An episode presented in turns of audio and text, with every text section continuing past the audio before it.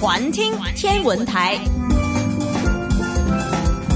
环听世界的环听天文台，那么在四月份的第二期节目呢，我们继续来跟大家聊一聊气象大数据。请来的嘉宾是天文台的科学主任张斌，张老师好，又是我，大家好。哎，咱们上一集呢，算是一个简单的领进门呐，讲了一下这个大数据的概念，还有在气象领域的一些应用。那么其实我们应用了很久了。那么今天的节目里呢，我们再来。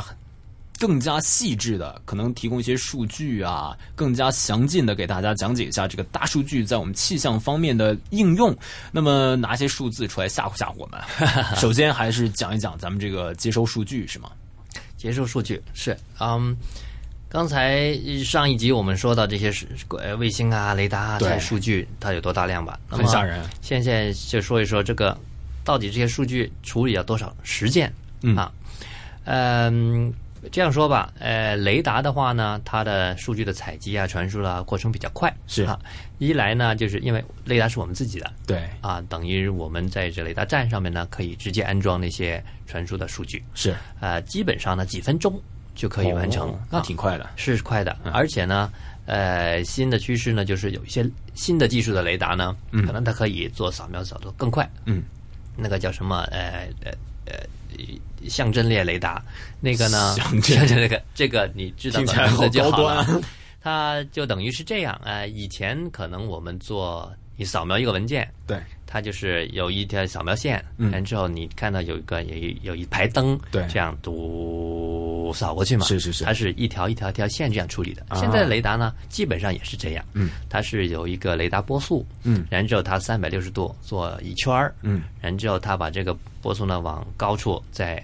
呃，轻色轻一点儿，然后再扫一圈儿，是做出一堆的圆锥形。哦，啊，这些圆锥形呢，他们再处理一下之后，变成一个三维的，呃，四四方方的一个数据，呃，阵列啊，是这样的。但是呢，我说像阵列那个呢，就等于你一个照相机是按一个闪光灯，嚓，一张照片就出来了。那肯定这个后者更大，后者就更大，而且更快。嗯。那个像这些，就基本是是是这个原理，用电子去控制，不是用现在呢，我们那个扫描呢是用马达，对，一个机器马达就是一直转，一直转，一直转。呃，将来呢就可能用电子控制，就是一下就可以一整个范围做出来。是，那可以做到那个呢，可能一分钟或者几十秒之内就可以有一个数据，呃，实况三维的数据出来了。到时候这个数据量就更加大了。对，现在雷达呢，基本上呃五分钟或者六分钟，天文台这边是五分钟有一个循环，就有一个更新，又有一个新的观测的一个一个数数据，是可以一整套做出来。然之后预报员呢，就也是大概几分钟之后就可以收到了。嗯好，但是如果说卫星呢，这个时间就长一点了。嗯。因为它做一个扫描呢，大概也是要十几分钟到二十分钟，是才能完成。完成了之后呢，它要从高空，就是十几万公里或者几十万公里，那里把资料传下来啊。传了之后呢，我们要接收之后呢，再处理。处理了之后呢，哎，因为它传下来那些怎么传下来呢？传下来它是靠无线电广播。呃，这这个无线电广播传输数据的速度，我们其实一般人真的没有办法想象，因为我们平时用电脑的话，可能你传个大概几兆的文件，一秒钟就搞定了。是是是，如果那样的文件的话，比如说一个照片，我们就当它是几兆吧，它传下来大概要多久？传下来大概是要十几分钟了。哇，十几分钟了。呃，不过呢，呃，我们比较好，就是我们可以直接有这个接收。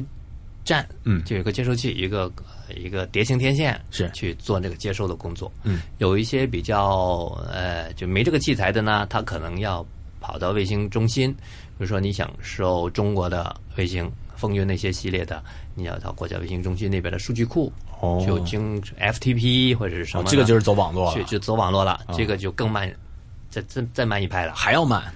还要慢呢，因为它是卫星中心收到了哦，他们的卫星打下来啊，他们收到，他们收到，然后他们再摆到网上去，摆到网上去，我再去拿，就慢慢了一拍了。会慢多少？这样？这个就要看他们那边的处理哦啊，而且呢还要看这个网络当时的情况，因为这个就是进互联网了。对，除非你和他们有有特别安排，用专线那些就可以比较保障。所以这些数据一般会用来做一些可能没那么紧迫的一些预预测。呃，也可以这样说，卫星呢，暂时呢做的还是主要是第一是天气分析，嗯。啊，它我们认知的呢，就是如果做天气警报这方面服务的呢，主要还是靠雷达，就是有没有暴雨啊那些。明白明白，呃，卫星呢辅助辅助呢，就是看这个天气大形势。是是但是这个也可能慢慢有一些改变了，因为、呃，卫星这个技术也越来越好，嗯明白。嗯，它的更新速度呢也越来越快。是。现在新一代的，比如说日本气象厅那边，嗯。他们有一个叫向日葵八九系列的卫星呢，已经可以做到每十分钟有一次更新。哦所以它十分钟可以扫一次，挺厉害然后资料再下传。是它更厉害的呢，就是它这个卫星本身可以扫得更快。哦它什么时候可以做这个工作呢？就是有热带气旋，就是我们台风对时候呢，它可以专门在台风附近这个范围呢，小范围做一个快速扫描。环听世界，环听天文台。那么继续呢，跟大家聊一下气象大数据。那么刚才我们是已经讲到了这个可能是地区啊和国际之间一些合作。呃，这里就有一个问题了，我们经常看到，比如说有美国的数据。有欧洲的数据，有内地的数据，呃，这些数据我们管人家要的话，有钱要给吗？呃，咱们这个钱要给咱们这个合作不是无偿的，不是无偿的。嗯，如果还没到大数据现在这个年代吧，哈，如果你要的是一些正常的数据吧，啊 虽然气象来说，这个数据本身已经够多了。很怎么定义正常不正常呢？呃，这个到底交换什么样的数据，交换多少？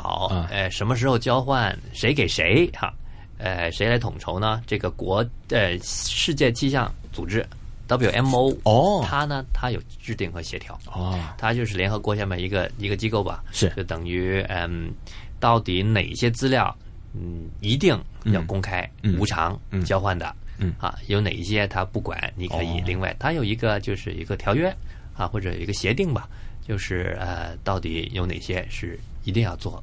那么我们通过这个呢，其实已经拿到很多国家那些观测资料的。哦，不过，如果你想收的更多，比如说收人家的雷达资料，或者是收呃模式输出呢，嗯，那很多你要靠呃，要么和他签一些双边协议，对。就是我给什么你有偿使用了。给我使用，嗯，或者呢就是要给钱他买的，哦，其中呃有一些呃预报中心，嗯。他们这些预报产品我们公认的谁家卖的最火？啊？那就是 哈，这些预报产品最好用或者是最准的，啊。那就我们就给钱让他买吧。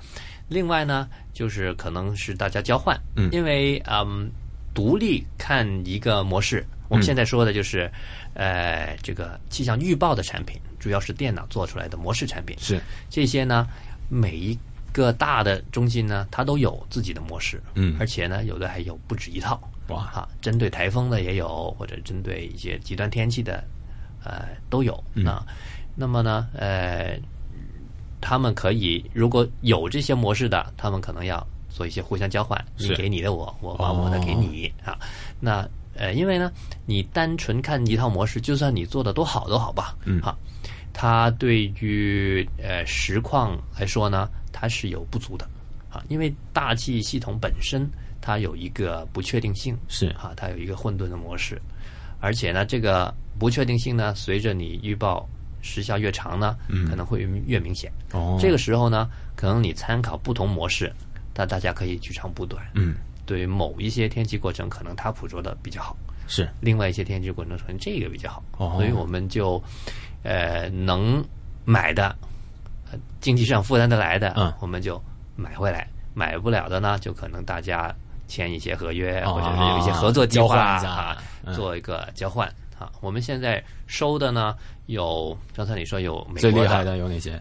最厉害的，我现在是欧洲中期天气预报中心的。哦。啊呃，我们其他呢还有时候日本气象厅的，嗯。有美国的，嗯。有呃韩国的，嗯，当然有中国的，嗯。啊，我们自己也有，呃还有呃其他德国的啊、英国啊这些呃都有，嗯。等于我们预报员一天呢 可能要看呃基本吧，就六七个模式，然后每一个要理解一下他们的内容是什么啊，到底是哪些和实况对对比一下哪个比较准一些。那么这个呃传输呢，模式方面呢，啊，这个数据呢就比较不稳定了，因为呢很多都是靠互联网。对，那互联网有时候，呃，那天特别慢，我们就可能收的晚一点。哦，基本上呢，呃，他从模式把这个资料运算完了，是，到了我们手上呢，